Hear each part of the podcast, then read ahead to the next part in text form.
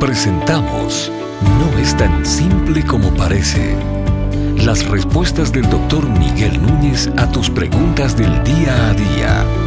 Bienvenidos. Después de la caída, ¿perdimos la imagen de Dios que nos fue dada en el principio de la creación? Ah, no, la imagen de Dios no ha sido perdida, ha sido trastocada, ha sido pisoteada, ha sido desfigurada, ha sido disminuida, cualquiera de esas palabras, adjetivos que quisiéramos usar, distorsionada, eh, sería correcta, pero perdida no, porque por definición, si tú piensas, si es verdaderamente la imagen de Dios, no se puede perder, porque Dios es algo que existe permanentemente. Entonces, lo que sí tú puedes hacer con esa imagen es distorsionarla. Y lo que la distorsionó es justamente el pecado. La imagen de Dios, ¿en qué consiste? Obviamente no somos dioses. Entonces, ¿de qué manera yo tengo la imagen de Dios? Bueno, yo tengo una mente con la que pienso igual que Dios. Yo tengo emociones con que siento igual que Dios. Uh, tengo inteligencia, tengo un espíritu igual que Dios. Tengo existencia igual que Dios. De hecho, de aquí en adelante no voy a morir en, en términos de destrucción del alma, no voy a morir tampoco, igual que Dios yo voy a pasar a la presencia de Dios o al infierno, dependiendo ¿verdad? de creyente o no creyente, pero vamos a seguir existiendo, al igual que Dios. Entonces ahí hay una similitud con Dios. Entonces ahora, ¿qué es lo que ocurre que distorsiona la imagen de Dios? Bueno, el pecado entró al hombre. La naturaleza pecadora comenzó a formar parte de él. ¿De qué manera la naturaleza pecadora afectó esas cosas que yo mencioné que forman parte de la imagen de Dios? Bueno, la mente quedó entenebrecida. Ahora la mente no piensa como pensaba antes, porque, porque tiene una naturaleza pecadora que distorsiona la percepción de la realidad, de lo que él ve, y distorsiona también cómo él va a reaccionar ante eso que él ve. Los sentimientos, bueno, eso quedó afectado también. ¿De qué manera? Bueno, ahora yo soy un ser egoísta, yo soy un ser egocéntrico, que no piensa en el otro en primer lugar, que piense en mí mismo, cómo me va a afectar, cómo me va a dañar, para luego entonces poder actuar.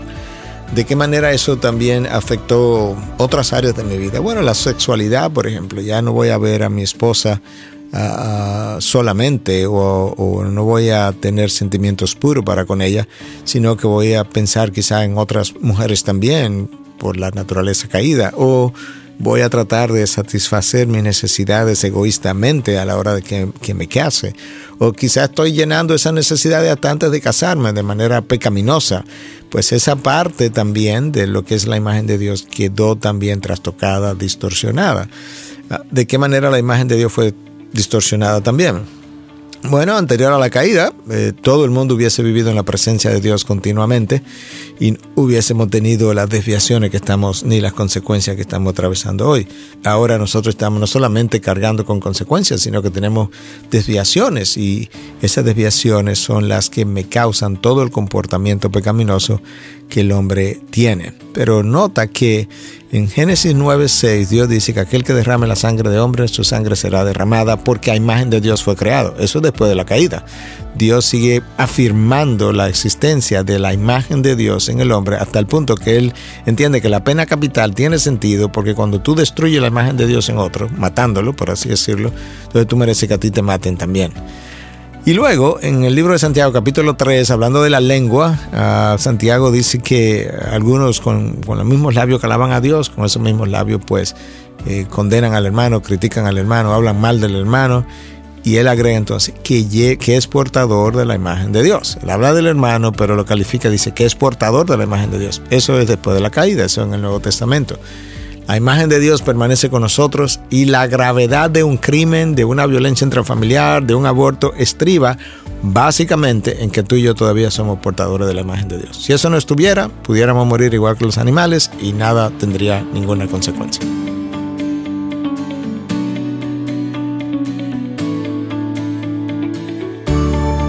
¿Estás pensando en algún tema que no es tan simple como parece? ¿Quieres saber la opinión del doctor Miguel Núñez sobre un tema en particular? Envíanos tu pregunta a través de nuestra página de internet integridadysabiduría.org. Gracias por tu gentil atención y será hasta la próxima.